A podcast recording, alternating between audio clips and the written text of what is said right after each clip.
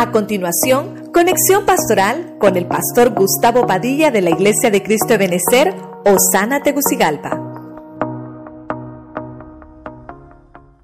Estamos nuevamente con ustedes aquí queriendo compartir una palabra eh, que traiga aliento a su vida y a su corazón.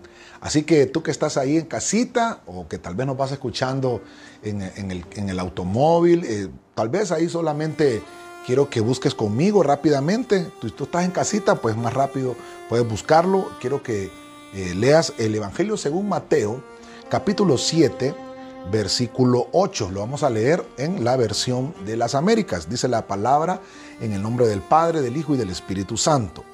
Porque todo aquel que pide, recibe. Y el que busca, halla. Y al que llama, se le abrirá. Mire qué linda esta palabra que yo sé que todos le hemos, le hemos hablado alguna vez, le hemos conocido. Pero eh, obviamente lo que queremos trasladarle es una palabra en estos tiempos tan difíciles y complicados que estamos viviendo. Y yo le traté de poner nombre a lo que quiero eh, trasladarle y yo le puse definidos, definidos en buscar, definidos en buscar. Pero antes de cualquier cosa, usted que está ahí, usted que va en su automóvil, tal vez solo, solo oramos, tal vez el que va manejando no, no cierra sus ojitos, ¿verdad? Pero los que estamos en casa, pues vamos a orar y nos ponemos en las manos del Señor para que Dios nos hable. Padre, en el nombre de Jesucristo te pedimos que venga tu hermosa y linda palabra en este día, Señor. Estamos invocando tu nombre para que venga esa palabra que necesitamos a tiempo, antes de tiempo y fuera de tiempo. Háblanos esta, este, este día, Señor, por tu espíritu. Que venga esa esa palabra necesaria, Señor, para nuestro desarrollo y esa dosis del cielo para que podamos caminar confiadamente en tu presencia. Nos ponemos en ti, Señor, en el nombre de Jesucristo. Amén. Y amén. Mire usted que eh, Jesús está dando unas palabras aquí en el Evangelio de Mateo. Y obviamente el Señor está diciendo, el que pide, recibe. Él mismo nos está diciendo las cosas que eh, obviamente tenemos que hacer para que podamos extraer la virtud del cielo. Ahora, nuestra búsqueda de parte de, de, la tierra, la búsqueda aquí terrena nuestra, es que nosotros nos acerquemos confiadamente al trono de la gracia de nuestro Señor.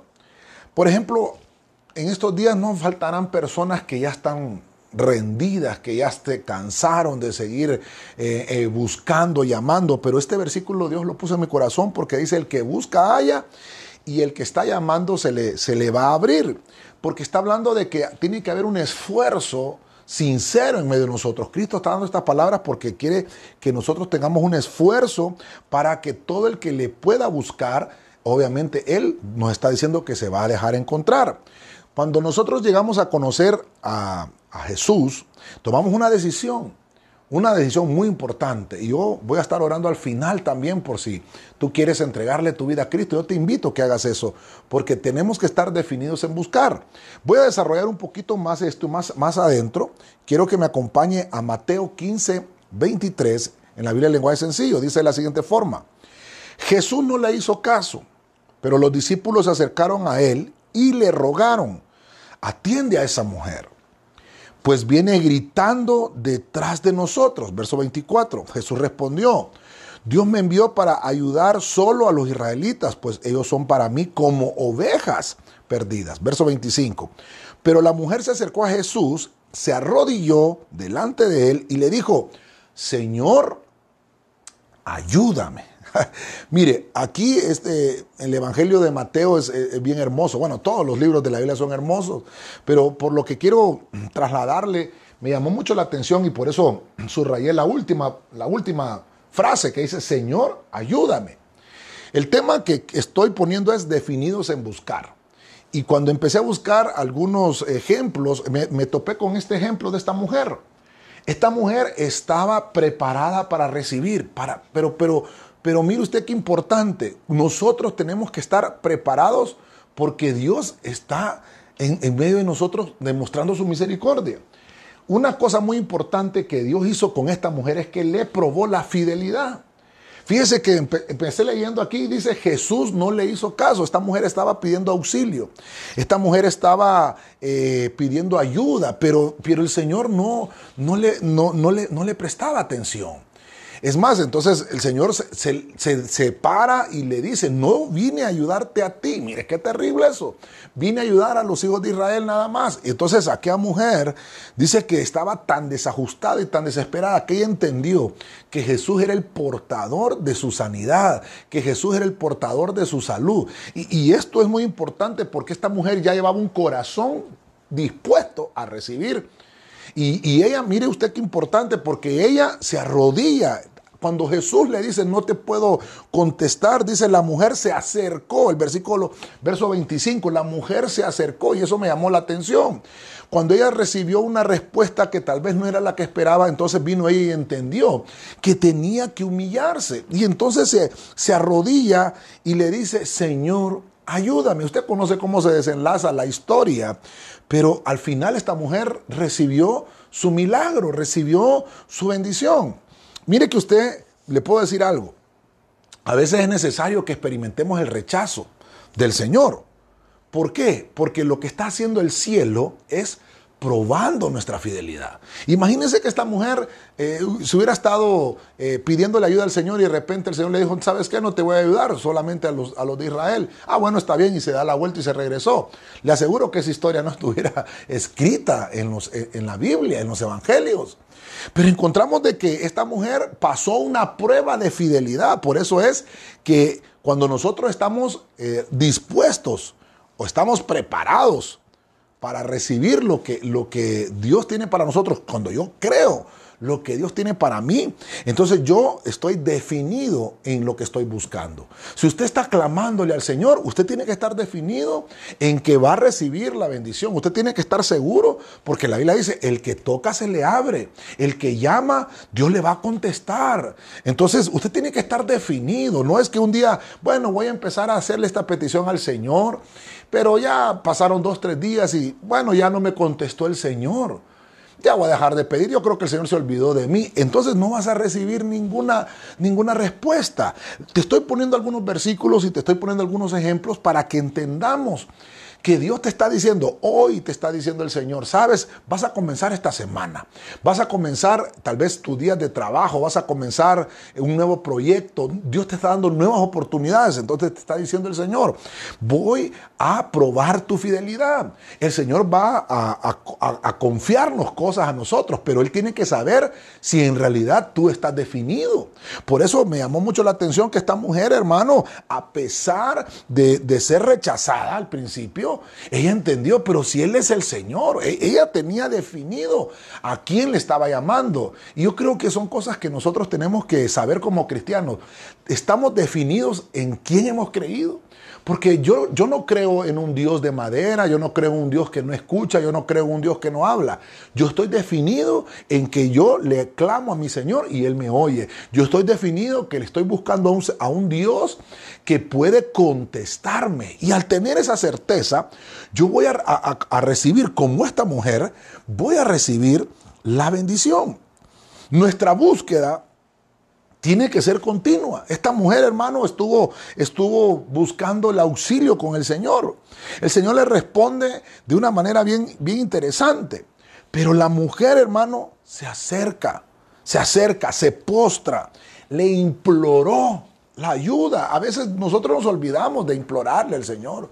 Nosotros a veces mandamos peticiones, oren por mí, y no está malo, porque la Biblia dice que oremos los unos por los otros. Amén.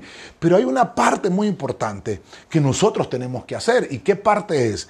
Que nosotros tenemos que implorar también, no solamente hacer la petición. Ora, también tú también, para que también recibas con mayor rapidez la respuesta. Esta misma actitud que muestra esta mujer es la que Dios espera también de cada uno de nosotros. Él quiere que seamos definidos, que continuemos avanzando hacia eh, esa, esa respuesta que está ahí, hermano. La respuesta Dios la tiene. No sé cuál es tu necesidad, no sé cuál es tu problema, pero déjame decirte, Dios tiene el control de tu necesidad. Quiero, quiero avanzar un poquito más usted sabe que voy tocándole algunos puntos. Voy a ver al libro del Evangelio según Juan, capítulo 6, verso 65. Vamos a leer hasta el 68, dice la Biblia, la Reina Valera. Por eso os he dicho que ninguno puede venir a mí si no le fuere dado del Padre. Verso 66. Desde entonces muchos de sus discípulos volvieron atrás y ya no andaban con él. Verso 67. Dijo entonces Jesús a los doce, ¿queréis acaso oíros también vosotros? Verso 68, mira qué interesante. Le respondió Simón Pedro, Señor, ¿a quién iremos? Tú tienes palabras de vida eterna. El, tema quiero que lo, tenga ahí eh, presente. Estamos hablando de definidos en buscar. Y en este Evangelio según Juan, usted va a encontrar que Jesús les está diciendo un mensaje tal vez como encriptado, como que ellos no lo entendían. Dios sabía, hermano, que ellos, todos ellos tenían necesidad, que hay una insatisfacción personal en la, en la gente. Ahora, viene el Señor y dice que Él dijo, ninguno puede venir a mí si no le fuere dado del Padre. En el, en el verso 66, mire, Juan 6, 66, una, una marca muy terrible, ¿verdad? Pero mire lo que dice, muchos dejaron de sus discípulos de seguirlo ya no andaban con él. Cuando, cuando Jesús los confronta y les dice, ustedes están definidos en lo que quieren, por eso el punto es, no hay gratitud en sus labios. El Señor estaba discerniendo la atmósfera que se movía en la multitud en ese momento. Entonces hay una falta de gratitud y hay una falta de insatisfacción que pueden conducirnos, hermano, a rechazar la bondad de nuestro Señor. Y por eso la gente dice, mire hermano, qué terrible. Hay pastores que dicen, ah, se me fue una ovejita, se me fue esto. Gloria a Dios, tal vez, porque Dios es el que puede trabajar. Las ovejas no son de los pastores, son del Señor. Y dice la Biblia que si es del Señor esa oveja, Dios va a buscar la oveja. El pastor busca la oveja. Pero me llama mucho la atención que aquí está hablando de discípulos. Y Jesús les dice, saben, ustedes eh, se quieren ir igual que ellos. Les dice a los discípulos, se quieren ir igual que ellos.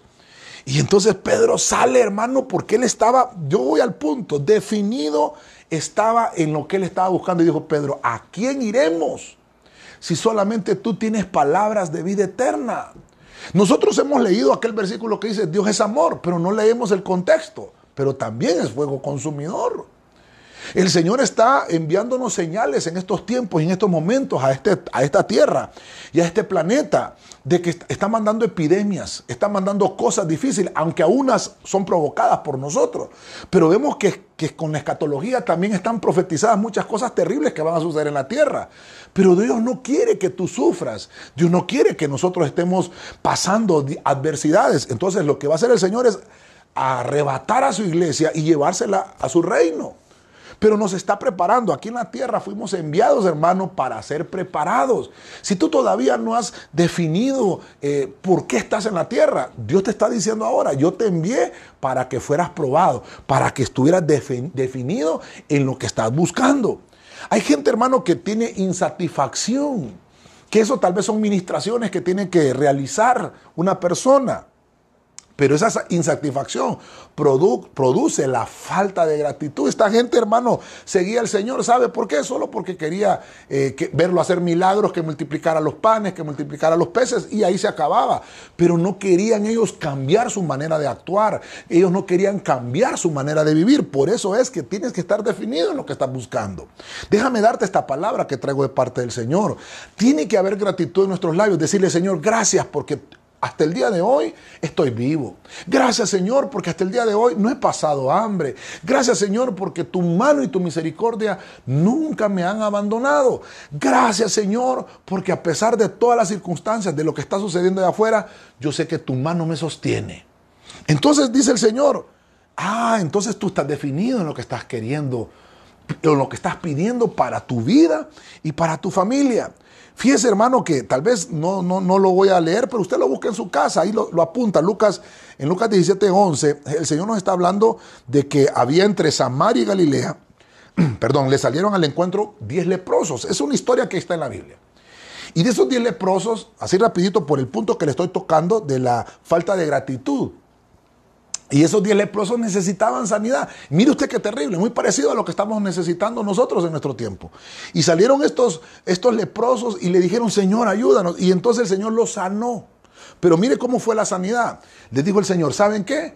Preséntense donde el sacerdote, al que está de turno. Mire que hasta nuestro Señor, hermano, nos da las estipulaciones de lo que debemos de hacer. Él mismo los podía sanar en ese momento, pero él les estaba probando cómo estaba su falta de gratitud. ¿Cómo estaba? Mire usted, de esos 10, hermano, cuando ellos iban en camino a presentarse al sacerdote, ahí fueron sanados. Ahí fueron sanados. Y de los 10, uno regresó a darle gracias al Señor. Uno de, uno de diez. Alguien diría, el diezmo fue el que regresó, ¿verdad? A darle gracias al Señor. ¿Y sabe qué dice la Biblia? Que ese leproso. Bueno, ya no, ya no era leproso porque llegó sano. No era judío. Era, era, era extranjero, era, era de Samaria. Entonces yo lo que quiero trasladarle es que tiene que saber usted definido en lo que está buscando, pero que no se le olvide que una vez que el Señor le contestó su oración, porque yo sé que Dios te lo está contestando, en este momento que tú estás ahí, hermano, tal vez escuchándonos por la radio o viéndonos a través de, del Facebook Live o por el YouTube, qué sé yo, Dios te está diciendo, sabes, yo estoy moviendo el cielo y la tierra para enviarte la respuesta. Voy a, voy a avanzar un poquito también porque el tiempo me avanza. Mateo 27.3 en la Reina Valera 1960. Dice, entonces Judas, el que le había entregado, viendo que era condenado, devolvió arrepentido las 30 piezas de plata a los principales sacerdotes y a los ancianos, diciendo, yo he pecado entregando sangre inocente. Mas ellos dijeron, ¿qué nos importa a nosotros? Allá tú. Y arrojando las piezas de plata en el templo salió y fue y se ahorcó. Los principales sacerdotes tomando las piezas de plata dijeron, no es lícito echarlas en el tesoro de las ofrendas porque es precio de sangre. Pastor, me está hablando de un versículo donde se ahorcó Judas, Dios santo. Mire, pero quiero extraer la bendición de esto. Tal vez no es que una bendición que lo que hizo Judas, sino lo que nos deja aquí el Señor. En este punto estoy viendo una falta de conversión de un apóstol de Jesucristo. Mire usted, uno que se regresó y apostató. Entonces lo que tenía que haber hecho Judas es buscar la misericordia. No lo hizo. Por eso se lo traigo a colación. Tal vez usted mira, pastor, esos versículos no son para devocionales. Pero lo que quiero mostrarle es algo interesante en esta historia para que aprendamos, porque por eso quedó plasmada ahí. No es lícito echarles, dice, ese dinero en el tesoro de las ofrendas porque es precio de sangre. Y el precio de sangre fue, hermano, lo que nuestro Señor Jesucristo pagó en la cruz para que tú y yo fuéramos salvos, para que tú y yo fuéramos sanados. Judas, hermano, tal vez fue un instrumento.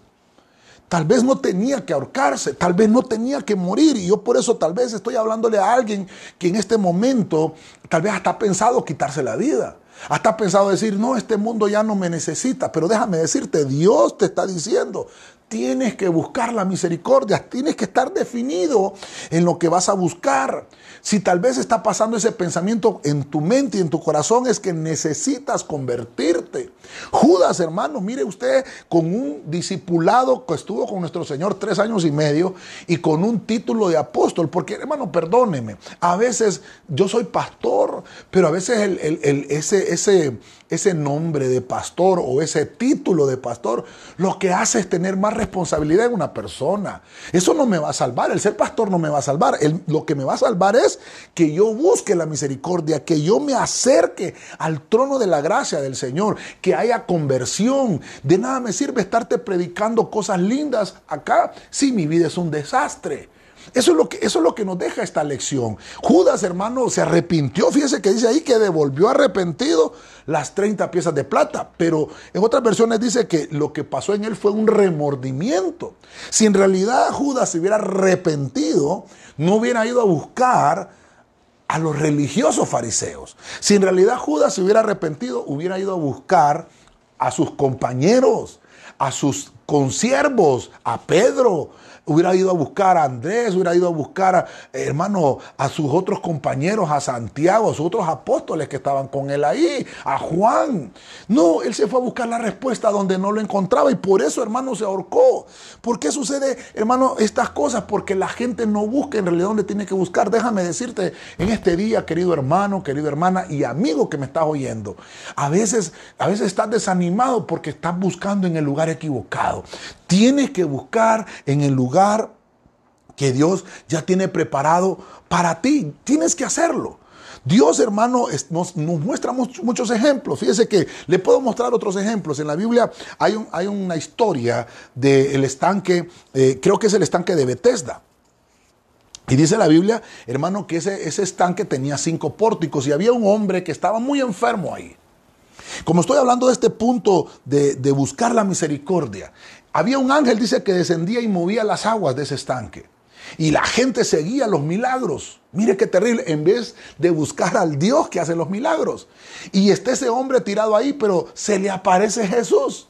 Y le dice, oye, ¿qué, ¿qué, haces acá? Es que fíjate que yo estoy con una enfermedad y creo que dice que más o menos algunos 38 años tenía que estar enfermo. Pero cada vez que quiero saltar a las aguas, uno se me adelanta. Mire usted que el terrible lo que le contesta este hombre. Uno se me adelanta y ya no puedo yo, eh, obviamente, obtener mi sanidad. Y él no podía discernir porque no estaba definido. Es que ese es el punto. Igual que Judas, que él no estaba definido y por eso le sucedió lo que le pasó. Este hombre tampoco estaba definido, pero se le aparece el Señor. Mire la misericordia. Se le aparece enfrente.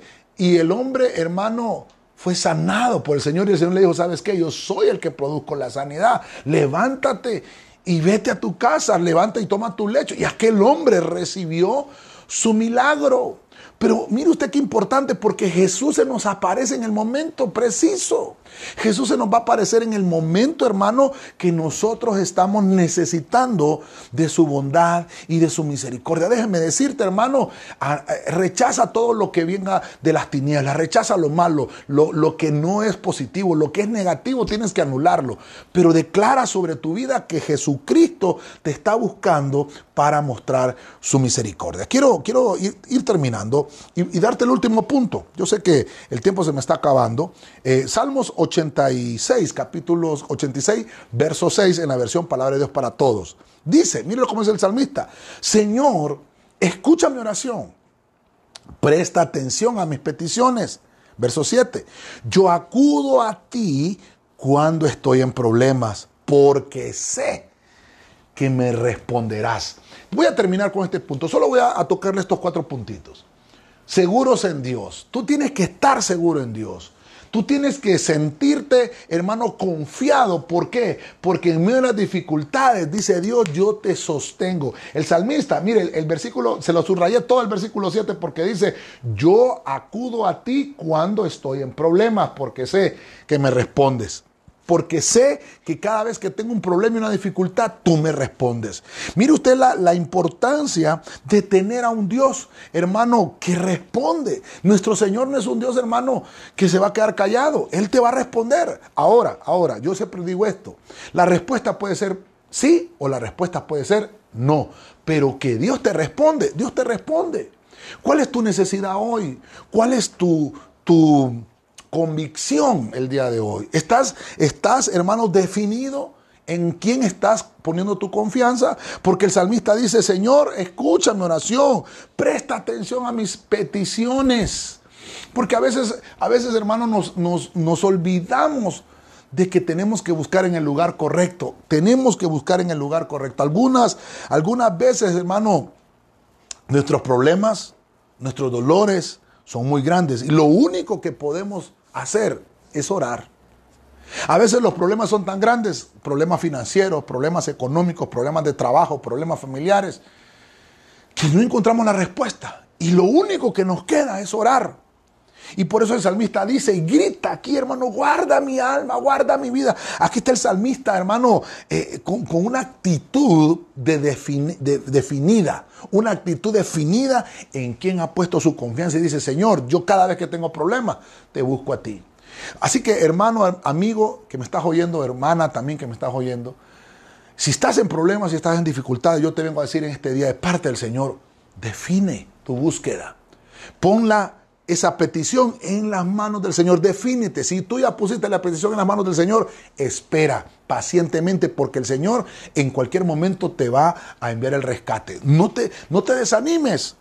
No te desanimes porque el Señor no nos desampara. Entonces voy a terminar, voy a terminar y quiero que, pueda usted eh, obviamente ver lo que hemos hablado. Cuatro cositas fáciles y sencillas, definidos en buscar. Número uno, vimos que yo tengo que estar preparado para recibir la promesa. La fidelidad del Señor me, la, me va a probar. La, fidelidad mía, me la va a probar cómo estoy de definido. Número dos, no, no tiene que haber falta de gratitud en nosotros porque a veces la insatisfacción personal provoca esa falta de gratitud. Tiene que haber gratitud en tus labios. Denle gracias al Señor. Esté en la situación en la que esté, siempre haya gratitud en sus labios. Número tres, la falta de conversión. Cuando yo no busco la misericordia. Hermanos, dice la Biblia que todas las mañanas son nuevas sus misericordias. Y por último vimos que en Dios estamos seguros, que somos sostenidos en medio de toda dificultad. Tengo cinco minutitos todavía. Tengo cinco minutitos muy importantes, esos cinco minutitos. Porque estas cuatro cosas, cuatro, cuatro es número de equilibrio. Tal vez pon, pon tú el equilibrio acá. Pero fíjese usted que comenzamos leyendo Mateo 7:8, porque todo aquel que pide recibe. Y el que busca, halla.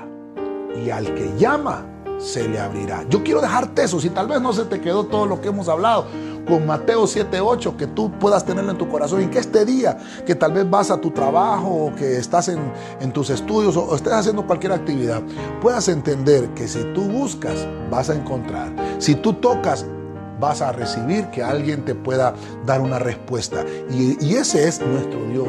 Él está dispuesto a poder enviarte la salida pronto, a poder enviar la respuesta pronto. Así que yo quiero hacerte un llamado. Tú que estás ahí en la radio, tal vez en, una computadora o un teléfono, qué sé yo, escuchando este mensaje, quiero decirte, Dios te está haciendo un llamado. Si tú quieres entregarle tu vida a Cristo, lo puedes hacer ahí. Nos puedes mandar un mensaje a través ahí de las redes sociales y gustosamente va a haber un seguimiento espiritual para tu vida. Pero quiero que tú eh, repitas una oración que quiero hacer este día contigo. Si tú quieres entregarle tu vida, si tú nunca has recibido al Señor en tu corazón, quiero hacerte la invitación para que tú le entregues tu vida a Cristo. Y si tú eres uno que estuviste en el camino del Evangelio y te apartaste, te invito también a que te reconcilies con el Señor, porque Él está con sus brazos abiertos diciendo, ¿sabes qué? Define tu búsqueda.